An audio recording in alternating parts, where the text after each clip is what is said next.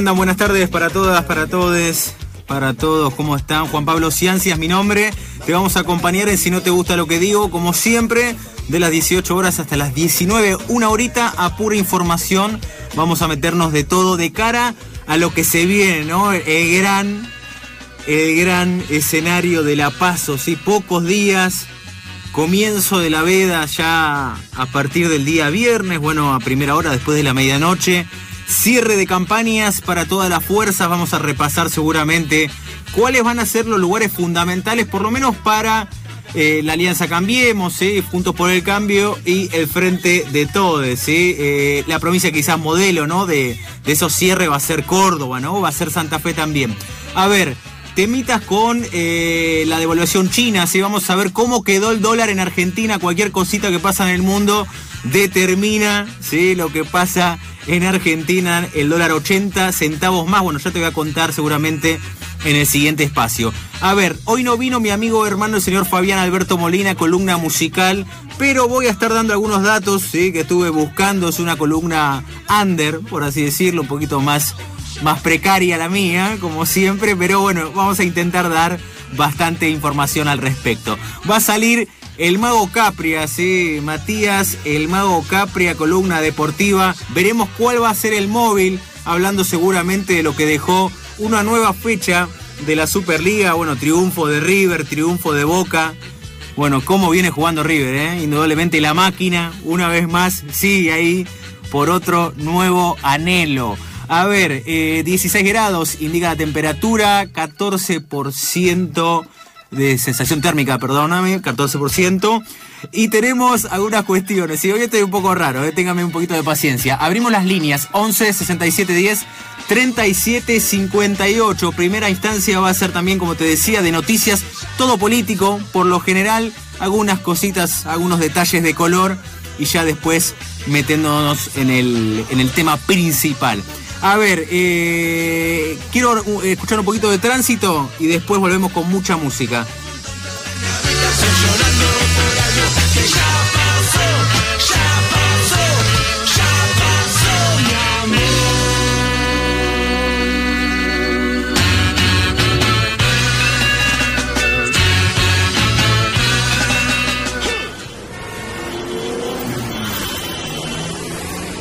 Buenas tardes, Maylén China Benítez, ¿cómo andás? ¿Bien?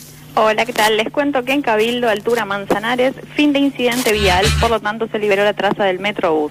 Por otro lado, Brasil, altura Alberti, corte en sentido Boedo por obras. Hay manifestantes en el obelisco, no hay cortes de calles en la zona y hay demoras en ambos sentidos de General Paz entre Acceso Norte y Mataderos, lo que son subtes y trenes con normalidad. Abrazo, China. Adiós.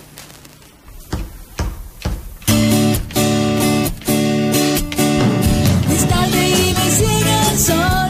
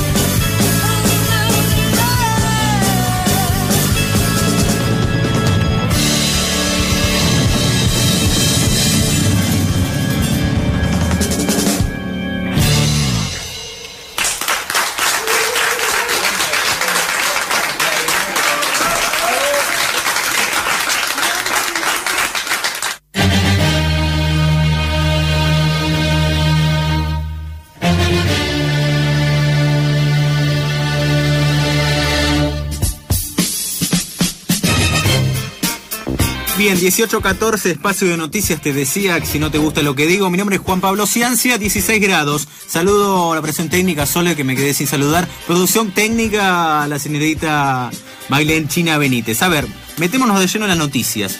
¿Viste lo que pasó hoy y tiene que ver con la caída ¿sí? de las bolsas del mundo ante la devaluación china? La decisión se dio eh, en medio de nuevas tensiones, ¿sí? que están teniendo tensiones comerciales entre Estados Unidos y el gigante asiático. Bueno, a raíz de este, ¿sí? de este problema, que indudablemente todo lo que es exterior a nosotros nos trae, eh, debido a nuestra estructura financiera, problemas gravísimos. Bueno, el dólar cerró 46.40, ¿sí? trepó 80 centavos y superó la barrera de los 46. A su vez, el riesgo país se acerca a los 900 puntos y se ubica, eh, bueno, terminó en 896 puntos básicos. Bueno, indudablemente un problema que no, no preveía, ¿sí?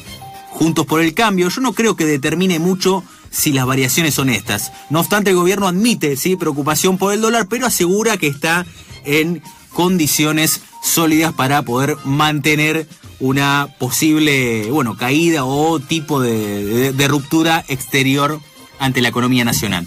Me meto de lleno en la política, ¿sí? advierten por posibles hackeos en el escrutinio provisorio, ¿sí? en las PASO. Eh, esto es una nota en base al equipo de investigación, ¿sí? expertos informáticos que alertan sobre los resultados que llegarán al correo central. Bueno, eh, todo está puesto, por lo menos en las fuerzas de, la oposición, ¿sí? más que nada en consenso federal, en la izquierda y al frente de todos con el sistema, el software que se va a utilizar, Smartic, ¿sí? que indudablemente viene fallando en varios lugares, ejemplo Filipinas, y son varias las fuerzas entre ellas que ya han enviado el amparo. Bueno, no creo que Smartic eh, no se haga de la partida, indudablemente vamos a tenerlo. ¿Cuál es el problema de esto? Es que tengamos un resultado que no sea el correcto aquel domingo a las 10 de la noche, ¿no? Eso es lo que puede suceder y el, y el, y el gobierno, perdón, pueda quizás marcar un clima que no es tal, ¿no? Recordá aquella elección también del 2017, en donde nos fuimos a dormir con un resultado y en realidad terminó siendo otro. A ver, eh, Vidal, para atrás es viajar en un tren sin frenos automáticos y que te pase la tragedia de 11. Bueno, palabras realmente crudas ¿eh? de María Eugenia Vidal de cara a la elección. ¿sí? Se sabe, no se puede hablar de números, pero indudablemente el Frente Juntos por el Cambio está varios puntos abajo en la provincia de Buenos Aires eh, y esto se ha sabido desde hace mucho tiempo. La campaña ha sido bastante agresiva, al menos eh, hacia el frente de todos. Recordás aquellas palabras de eh, Miguel Piqueto, ¿no? Comunista hacia Kisilov. Hablando de Kisilov, corrió a la cámpora y aseguró que tendrá un gabinete de coalición. Bueno, el gobernador voy a ser yo. Parece que todo el tiempo hay que decir quién va, quién va, a, quién va a gobernar en el caso del Frente de Todos. Uno de los problemas principales, ¿no? Del Frente de Todos es la desorganización, ¿no? La campaña, bueno, ¿quién la lleva adelante, ¿no? ¿Quién está detrás operativamente?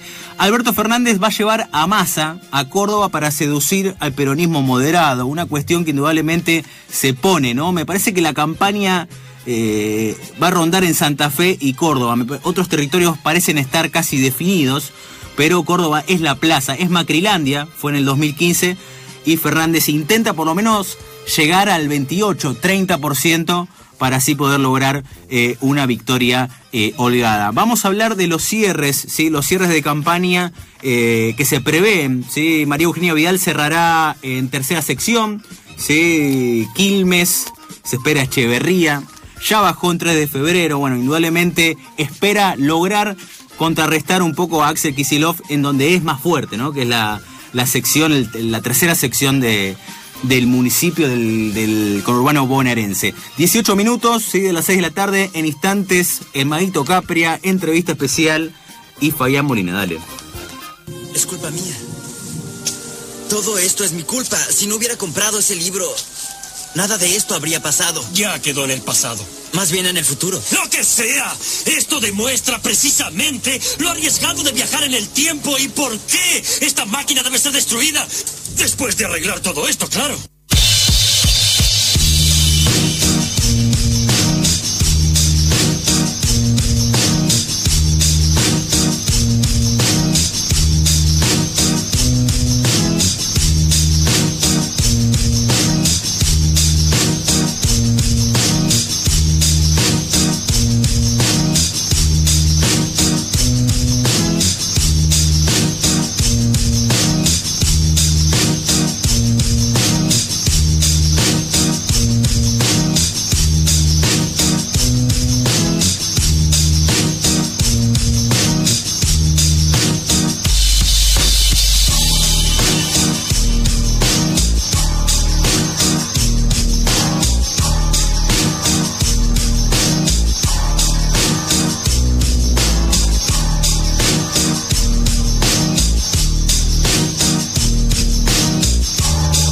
19 minutos, de las 6 de la tarde. Bueno, es una semana obviamente de, muchas elecciones, de importantes y también de, de otras que no dejan de ser eh, desde ya eh, realmente muy importantes. Estamos en línea con Hernán Vasco Isurieta, sí, candidato a secretario general eh, por ATE, la lista blanca Violeta Granate. ¿Cómo andás Hernán? Juan Pablo Ciancia, un gusto, buenas tardes. Hola Juan Pablo, ¿cómo te va? Buenas tardes. ¿Cómo estás Hernán? ¿Todo bien? Todo bien, por suerte. A ver, eh, bueno, sensaciones, falta muy poco, ¿sí? Para, para la elección. ¿Nervioso? Sí, con ansiedad. La elección de, de ATE es un hecho significativo para los trabajadores y trabajadoras estatales.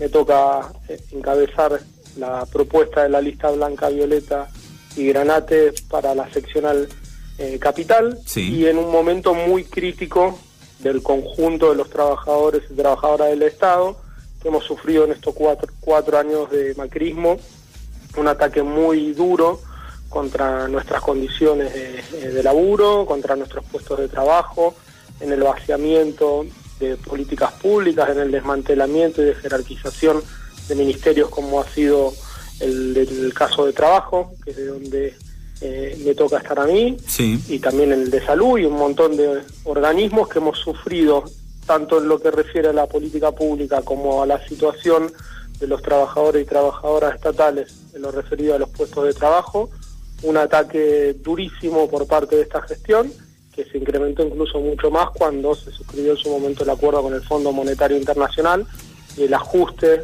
y el desguace del Estado se puso como una condición casi prioritaria para cumplir con las metas eh, de ajuste y saqueo que, que el fondo. Ese, ese es el marco político general y nosotros y nosotras como militantes de, de ATE estamos trabajando para que nuestro sindicato se ponga a la altura del desafío que le toca en este momento histórico y que supere de una vez la división interna en la que se encuentra a raíz de las disputas permanentes entre las conducciones de ATE Capital, Sí. eh, en manos de la lista verde y blanca, y de ATE Nacional, dirigido por la lista verde, una interna que ha paralizado en muchos momentos a nuestro sindicato y que nos ha debilitado como trabajadores y trabajadoras estatales.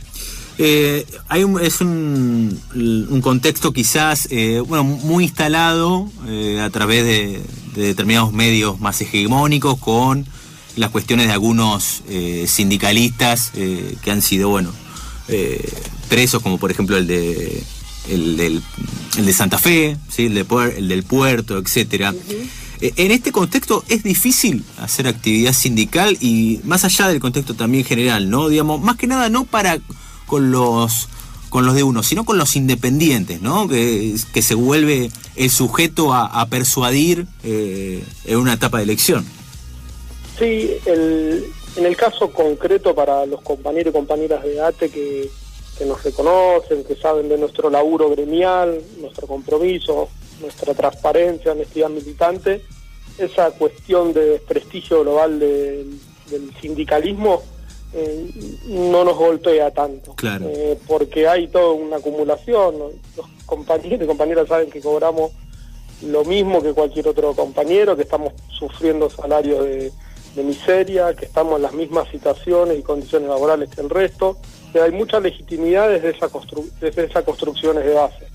Pero no, no desconocemos que hay un ataque global hacia el sindicalismo motorizado por el gobierno de Mauricio Macri, que busca desprestigiar a los sindicatos para golpear sobre los derechos de los trabajadores y trabajadoras. Y para eso utiliza realidades existentes en sectores importantes del movimiento obrero, burocratizado, anquilosado en puestos de poder desde hace décadas y que han utilizado la actividad sindical para beneficio propio, para enriquecerse, pero esas burocracias generalmente son las que pactan con los gobiernos de turno y en gran medida fueron también cómplices decisivos para que las políticas de ajuste del mismo gobierno de Mauricio Macri pueda prosperar y, avanzar. A poco de escarbar, eh, suele quedar e- evidenciado que muchos de que, que los que a veces utilizan como eh, espantapájaros frente a la opinión pública, de alguna manera u otra están conectadas con el mismo gobierno o lo han estado en algún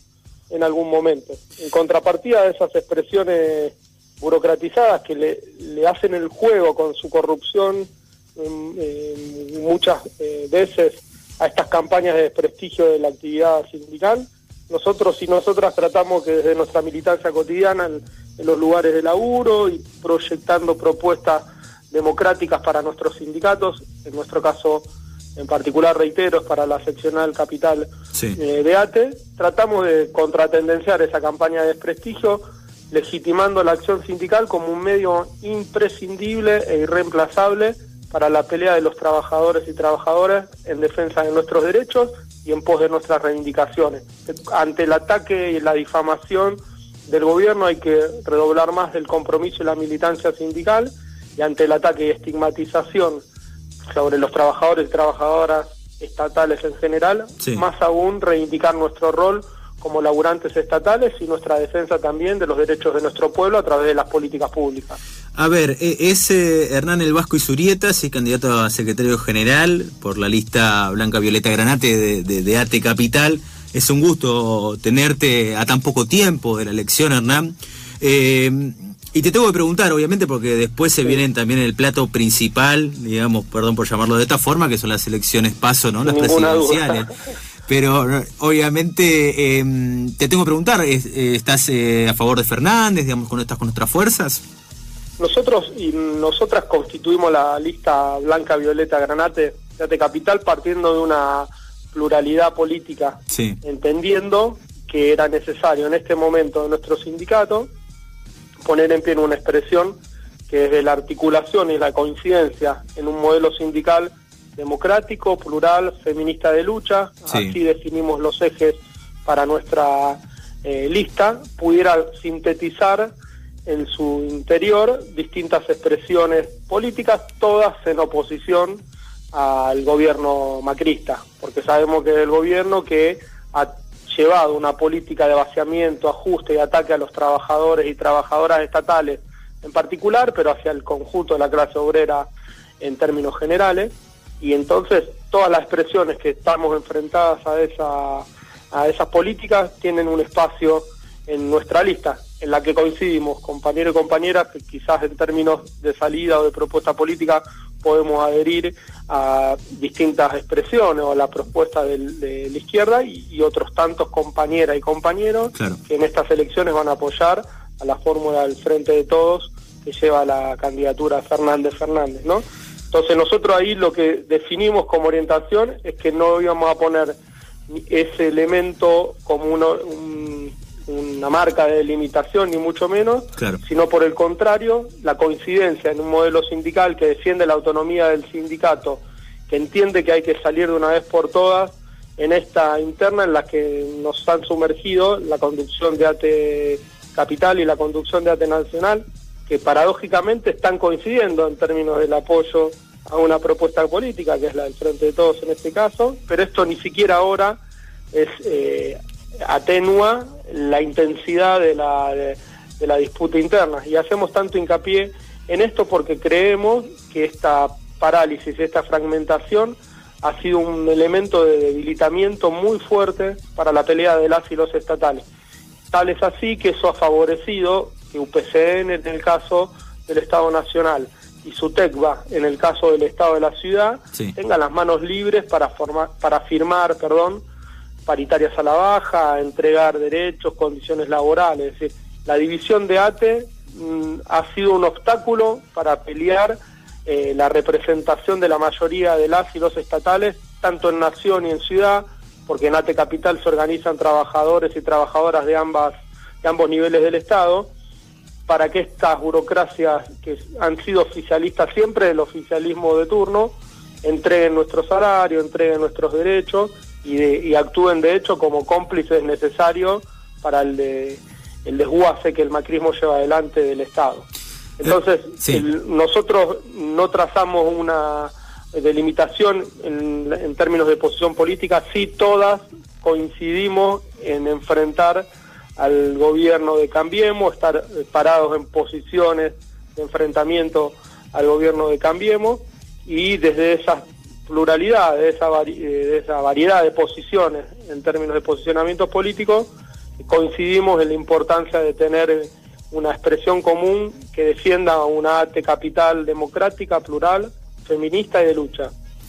Hernán, te mando un abrazo grande y éxitos, bueno, eh, en 48 horas. Dale, muchísimas gracias. Para nosotros es una, una alegría poder tener la posibilidad de seguir difundiendo los planteos de nuestra lista y no tenemos duda que vamos a hacer una gran elección y que la elección de ATE en general esperamos que sea un aporte para la lucha de las y los estatales y desde ese lugar también para la lucha del conjunto de nuestro pueblo y de nuestra clase trabajadora. Te mando un abrazo. Abrazo para vos y toda la audiencia. Un abrazo. Pasaba Hernán, sí, el Vasco Isurieta, candidato a secretario general por la lista blanca Violeta Granate AT Capital, elecciones el próximo miércoles.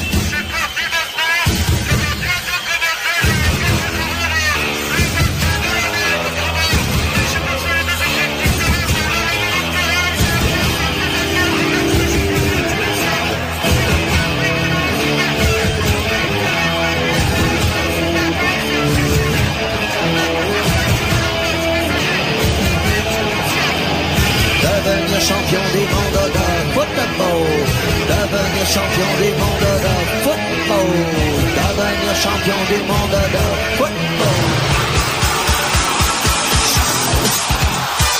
Bien, 35 minutos de las 6 de la tarde y ya es tiempo con esa musiquita de cederle el espacio al señor, sí, el uno, el que más sabe de deportes, ¿eh? En instante va a estar con nosotros. La producción desacelera su caída, sí, pero sigue 47,8 por debajo del año 2018. Ahora sí lo tenemos. ¿Cómo anda, querido amigo hermano, señor Matías El Mago Capria? Muy buenas tardes, Juan Pablo Ciancia. Me gusta decir buenas tardes porque ahora es de día, porque hace un par de semanas era de noche, decía buenas noches, pero ya en este horario vuelve a ser de día y estamos contentos. Yo estoy ubicado en el CENAR, ¿sí? en el Centro de Altos Rendimientos de la Ciudad de Buenos Aires, acá en Núñez. Ah, mira vos, qué bueno. Sí, Crisólogo Larralde y Libertador, en realidad la calle Sánchez, Sánchez, Sí. pero está metido ahí donde, bueno, el barrio Núñez, ¿no? Que vos conoces muy bien. Sí. Y bueno, también buenas tardes para, para Mailén, por supuesto, y a la operación técnica, claramente a todos. ¿sí? ¿Y cómo estás vos, Juan? Bien, acá te saludan la- las chicas, yo también te saludo. Bien, estamos bien, contentos, hemos llegado realmente con muy poco tiempo por las razones de una semana de paso, pero bueno, ya ansioso de conocer noticias de- del mundo deportivo. Bueno, me meto en los Juegos Panamericanos, ¿eh? Lima 2019, por eso vine hasta acá a recoger algún tipo de información. Adelanto que vamos a tener para este día jueves dos entrevistas de peso, ¿sí? seguramente con el vóley masculino, que ganó medalla dorada, y seguramente con una de las chicas, ¿sí? una de las eh, emblemas del fútbol femenino, que también jugó en los Panamericanos. Eh, quiero decirte justamente eso, Juan, medalla de oro para la selección argentina de vóley masculino Sí. lo estuve viendo, eh, anoche ya era en realidad el día de hoy, venció a Cuba, se subió a lo más alto en los podios y, y es el equipo que derrotó 3 a 0 ¿sí? a estos caribeños y logró por segunda vez consecutiva ¿sí? esta medalla de oro y es la tercera vez en la historia, o sea, no es fuerte la repercusión que tiene porque la ganó dos veces seguidas, ¿sí? pero es la tercera vez nada más que las gana. Así que bueno, muy contento todo el equipo de- del vóley y por supuesto a la misma hora, no sé si vos estabas viendo, pero también el equipo dirigido por Horacio Dileo, ahí también en el Callao, ¿sí? una de la capital peruana, eh, en la Villa Deportiva Regional, eh, en Lima, Argentina ganó por 3 a 0 en básquet. Y ese partido lo vi casi todo, casi todo. Eh, 25-20, 25-17, 25-20 de nuevo, la, eh, la renovación dorada, ¿viste Juan que tanto hablamos de eso? Sí, sí, sí, sí, realmente impresionante. Bueno, le ganó Puerto Rico, se consagró también campeona después de 24 años en los Juegos Panamericanos. Eh, estaba Luis Escola, ¿sí? como, como abanderado, eh, con 39 años. Eh, Campazo, Campazo, gran jugador. Sí. Eh, lo, de lo bajito que es, uno no se puede imaginar que sea jugador de básquet y la está rompiendo toda. Eh, así que bueno, muy contento el seleccionado, los seleccionados argentinos en los Juegos Panamericanos por la noche que tuvieron y otra vez la oveja Hernández, ¿sí? Eh, el técnico del básquet argentino. ¿Se sabe por Eh, qué, se sabe por qué le dicen oveja? Bueno, es por un parecido físico. Viste que todas la- las personas que tienen el pelito así con, con esos rulitos chiquititos, Sí. eh, bueno, suelen decirle así. Eh, tiene un nombre ese tipo de pelo, que ahora no me lo estoy acordando. No, ya hay, hay un, un nombre grave, pero no es ese, ¿no?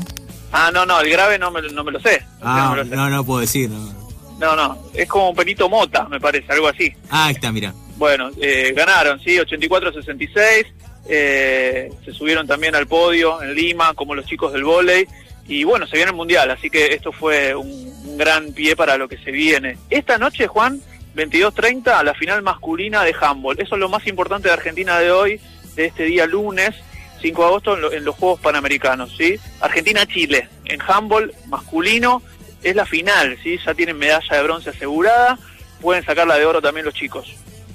Muy bien, ¿eh? Bien. Impresionante. eh. Ven- venimos bien, venimos bien, ¿eh? Bueno, el medallero nos da 44 medallas hasta el momento, 14 son de, hora, de oro, 15 de plata y 15 de bronce, y estamos séptimos, la tabla general detrás de Estados Unidos, Brasil, México, Canadá, Colombia y Cuba. Estamos bien, bastante bien como decías vos. Habíamos arrancado con el pie derecho a full, creo que hasta por dos o tres días éramos los primeros en la tabla general, así que imagínate, arrancamos muy bien, después se bajó un poco en la obtención de, de medallas y ahora se volvió a equilibrar y estamos bien, estamos bien ubicados en una buena posición en estos Juegos Panamericanos en Lima, ¿Vos, que van a continuar. vos eras eh, bueno en algún tipo de así de, de juego, de, de- no sé, de atletismo? Te veo en el atletismo, corriendo vos quizás, Eh, o saltando corriendo, vallas. sí. Eh, eso no sé si tanto el salto porque no tengo elasticidad, pero sí corriendo, sí corriendo, por supuesto. Y eh, me gustaba mucho jugar al handball, aunque Ah. no tenía el físico en ese momento, porque es muy físico ese juego. Sí. eh, y me gustaba mucho. Sí, participé en una selección del colegio en handball y en volei. Ah, bien. Eh, no eran los juegos que más me gustaban, me gusta mucho el fútbol, pero bueno, como segundos deportes estaban muy buenos. Sí, yo eh, fui el líbero de, de la selección del Colegio Nuestra Señora de Lourdes. Sí. ¿Básquet? Eh, no, no, no, señor, perdón, ¿me está cargando? No, no, no. No, no, señor Un fui. eh, no, no, no, fui líbero en la selección de volei. De volei. Ah, ok, sí, eh, el, el que va detrás del armador. Sí, eh, una camiseta diferente juega. Claro, claro. eh, eh, en tiempos donde jugaba Pablo Meana, ¿recordás? Más o menos. Bueno, eh, me fue Huguito bien. ¿eh? Conte, Huguito Conte. Huguito, Conte, Milinkovic, Weber, no de Weber era, en este caso no era Weber, pero Weber es el alemán. Pero bueno, gran selección que uno se, se vio identificado, ¿no? Bueno, bueno, bueno, no, no me lo imagino, pero si hay videos estaría bueno verlos. Yo tampoco me lo imagino tanto igual ahora que lo pienso.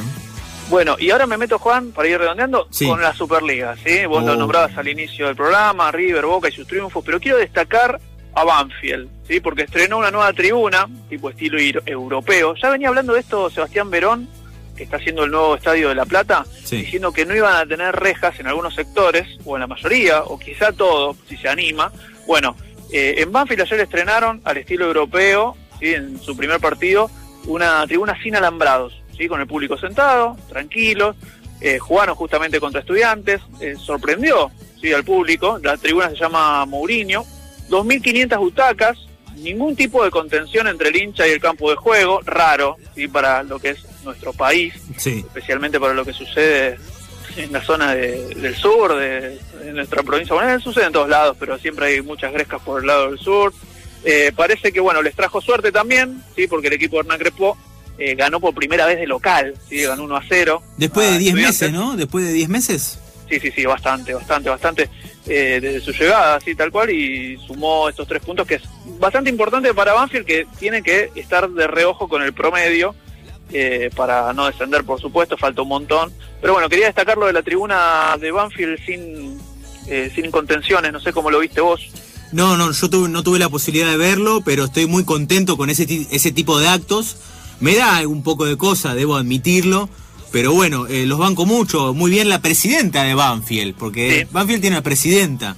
Exactamente, y, y el estadio que se viene de, de estudiantes Sí. tiene la misma filosofía, ¿eh? se va a venir de la misma manera.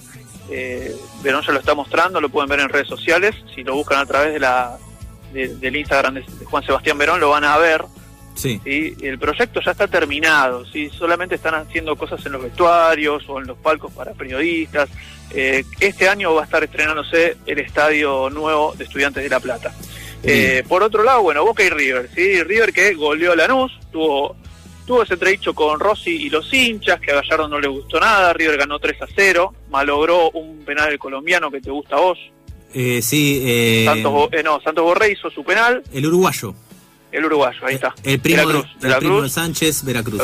que la quiso picar, y bueno, eh, hizo el gol Santos Borré, un doblete de Matías Suárez, ¿sí? que, que es- él es el único jugador de la Superliga que pudo meter dos goles. Mira, ¿eh?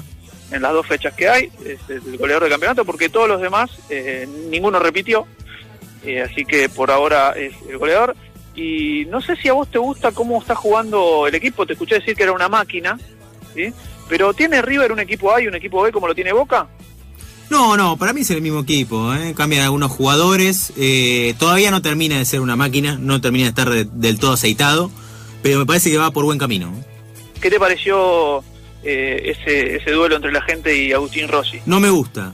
Eh, no, como Gallardo. no me gusta, en realidad, eh, me gusta que te, te agarres con jugadores eh, que, que son importantes. Me parece que con los que tuvieron un pase chiquito, digamos, que no fueron tan influyentes en los equipos, me parece que es un poco feo. Yo creo que la gente se tomó a pecho lo que Rossi declaró sobre Armani, ¿no? Que tampoco me parece tan desacertado. Y Armani le negó el saludo, no sé si lo viste. Ah, no lo vi. Para, ya me contás eso. Paréntesis, quiero decir rápido. eh, ata- eh, la rompió eh, Rossi ayer, ¿eh? Sí, tuvo siete intervenciones muy buenas, las, las conté cuando, cuando obviamente hacen el ping-pong en distintos canales de televisión. Sí. Siete intervenciones muy buenas de Rossi, inclusive atajó un penal. Eh, así que bueno, me, me parece que después este es un Lanús en formación y se comió una goleada tal vez. River jugó bien, Sí. River jugó bien, podría haber sido más abultado el resultado todavía. ¿Para qué dijo de, de Armani? Bueno, esto dijo Rossi hace 10 días más o menos. Parece que es lo que pensaba todo el mundo el año pasado y, y lo hemos hablado vos y yo, Juan, también, que el periodismo había, entre comillas, inflado un poco Armani en algunas situaciones. Igual no, no utilizó esa palabra, solamente dijo que cuando River ganaba 4 a 0, en vez, de, en vez de hablar de sus delanteros que habían hecho los goles, se hablaba de la tajada que había hecho Armani. En cambio, cuando en Boca eh, se ganaba o se perdía por un gol y yo tenía alguna responsabilidad, siempre se hablaba de mí. Cuando tenía muy buenas atajadas, nunca se mencionaba. Como que se comparó. Claro, claro, claro. Maguito, tenemos que cerrar. Eh, ¿Te queda Bueno. algo? Eh, lo último, ¿sí? Diego Schwarman se consagró campeón en el ATP de Los Cabos y digo esto porque es importante porque es el tercer título de su carrera. Si ¿sí? hablamos del Peque, que se impuso en la final eh, ante el estadounidense Fritz por 7-6 eh, y 6-0. Así que bueno, es importante para el Peque Schwarman que está en alza cada vez mejor. Y, bueno, después en otro momento vamos a hablar del triunfo de Boca que nos quedó pendiente, que ganó bien, eh ganó bien 2 a 0 Patronato con gol de Salvio y Tevez y está mejorando en esta rotación. Entre suplentes y titulares, lo dejo ahí, con signo de pregunta. No se sabe si son titulares o no. Te mando un abrazo muy grande, Maguito. Un abrazo para todos ahí, gran programa. Sigan adelante con Si no te gusta lo que digo.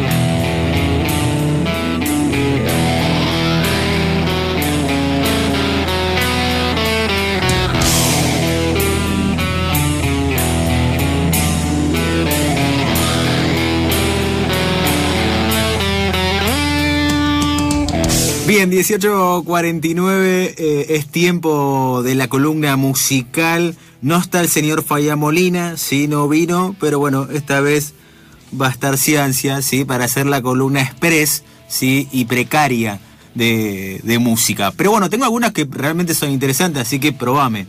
A ver, miércoles 7 de agosto, miércoles 7 de agosto, pero escúchalo esto, ¿eh? Miércoles 7 de agosto, Charlie García tocará en el Luna Par. ¿sí? El jueves primero, ¿sí? Se pondrán las entradas a la venta. Ya te avisé, este jueves comienza la venta, seguramente online. Será el regreso de, bueno, de Charlie al estadio después de siete años. ¿sí? vuelve al Luna Park para continuar, digamos, con la presentación de La Torre de Tesla, ¿sí? el ciclo donde repasa Random, su último disco, y un repertorio cargado bueno, de grandes canciones, eh, realmente muy importante me parece. Voy a intentar, sí, hacer la prueba porque quiero verlo a Charlie, así que bueno, el jueves voy a estar a primera hora intentando sacar la entrada. Quiero hablarte para hoy, eh, escuchaba bastante reggae en mi, trabajo y algunos me preguntaban, bueno, ¿qué es de la vida de los cafres? Sí, bueno, los cafres están eh, lanzando, en estos momentos el primer single eh, que anticipa ¿sí? la gran celebración por sus tres décadas, ¿eh? tres décadas tocando Tu Meta, ¿sí? se llama el tema, y va a ser bueno, parte de lo que se viene, ¿sí? la jornada de las tres décadas de, de los cafés, un formato que también se viene eh, no solo acústico, sino algo capaz eh, visual. ¿sí? Los Cafres van a desarrollar una gira que comenzará en Estados Unidos ¿sí? en este mes y septiembre llegando a México, donde indudablemente le va muy bien en México. Bueno, parece que a varios eh, argentinos en México la rompen. Bueno, esto Fabián Molina siempre lo suele decir en sus columnas. Me quiero ir con otra muy interesante de Miguel Mateos, ¿sí? alguien que me encanta cómo, cómo suena, cómo toca, cómo canta. Miguel Mateos habrá va a realizar un show ¿sí? para presentar su nuevo álbum. Eh, esto va a ser el 17 de agosto en el Teatro Ópera Orbis. ¿sí? Hondo Trecua, ¿sí? es el disco, el nuevo álbum, el nuevo nombre ¿sí? del álbum de Miguel Mateo. Esta fue la columna express musical de Fabián Molina, bueno, pero realizada por Ciencia.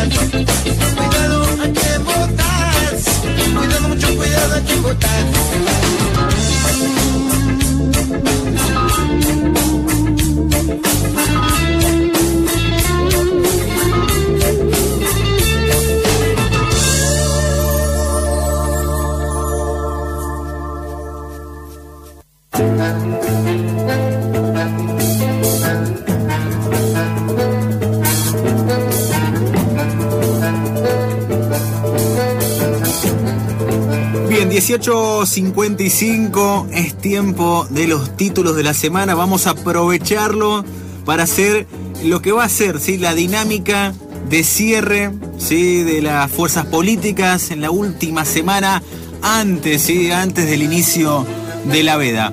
Bueno, martes, eh, Mauricio Macri va a realizar un acto junto al jefe de gobierno, la reta en el microestadio de Ferro, ¿sí? a su vez lo van a acompañar diferentes personalidades ¿sí? de Juntos por el Cambio, entre ellos Ferraro, ¿sí? primer candidato a diputado por la Ciudad de Buenos Aires, va a estar el ex ministro de Economía, también candidato a senador nacional, el señor Lusto. ¿sí? Por su parte, el día martes también Fernández, Alberto Fernández va a hacer la segunda visita a la provincia de Córdoba, sí, la intención, como te decía antes, de llegar al tercio de los votos, sabe que si deja, si descuida Córdoba, indudablemente la elección se complicaría. Día miércoles, sí, Macri prepara su segundo acto en Córdoba, así la provincia que le dio la victoria en aquel 2015. Por su parte, María Eugenia Vidal se dedicará de lleno, sí, día miércoles a la tercera sección, entre ellos Quilmes, Esteban Echeverría, Verazategui. El día miércoles también, por su parte, Le Fernández, sí, Le Fernández junto a gobernadores harán el acto de cierre de campaña. Si no va a ser el jueves, sino que va a ser el día miércoles. Esto va a ser más precisamente en el Monumento de la Bandera en Rosario, junto a todos los gobernadores ¿sí? del mismo signo político, en el cual van a intentar, eh, van, van a intentar, ya es, seguro, que van a firmar un acuerdo ¿sí? con los diferentes gobernadores. Es decir, la imagen de gobernadores y el candidato presidencial, acuerdo de trabajo para, bueno, intentar también, ¿por qué no?, ganar, ¿no? En la provincia de Santa Fe, otra de las apuestas de Fernández. El día jueves, sí, el cierre definitorio de Mauricio Macri, como es la cábala, ¿no? De, de Juntos por el Cambio, el cierre se va a dar en Vicente López, partido, sí, del primo hermano de Macri. Ah, March, creo que odio a Michael Jackson. No, no, la verdad es que canta bien y es noble. Buenas noches.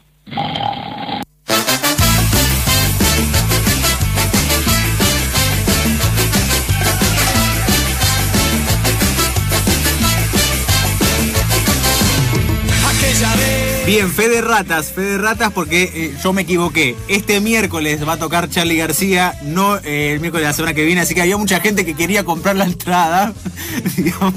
Perdón, perdón, fe de ratas. Indudablemente va a tocar el día miércoles, no se enojen conmigo. Ya estoy por salir, así que se pueden agarrar. Ya 19 horas, casi poquito, sí, a un minuto de las 7 de la tarde. Quiero saludar a la producción técnica, la cita Sole, la producción Mailén, la China Benítez enojada conmigo por el dato que dije. Debe haber mucha gente enojada ¿eh? en este momento. Fabián Molina a la distancia, así un abrazo muy grande. Maguito Capria, gracias, un abrazo grande para vos. Bueno, elecciones, ya, bueno, indudablemente ha llegado el momento. Ojalá puedan participar, ¿sí? Bueno, el gobierno espera, ¿no? Que la participación sea muy, pero muy alta. Pero bueno, todos deseamos que, que puedan dirigirse y estar en un nuevo acto democrático. Mi nombre es Juan Pablo Ciencia, nos reencontraremos el próximo lunes con todo lo que dejó aquella elección. Un abrazo grande. Hay gente loca en todos lados. Me preguntas por qué de todo te reí. Somos payasos, nos ponemos la. No somos muchos, no somos pocos, pero estamos todos locos. No somos muchos, no somos pocos, pero estamos todos locos. No somos muchos, no.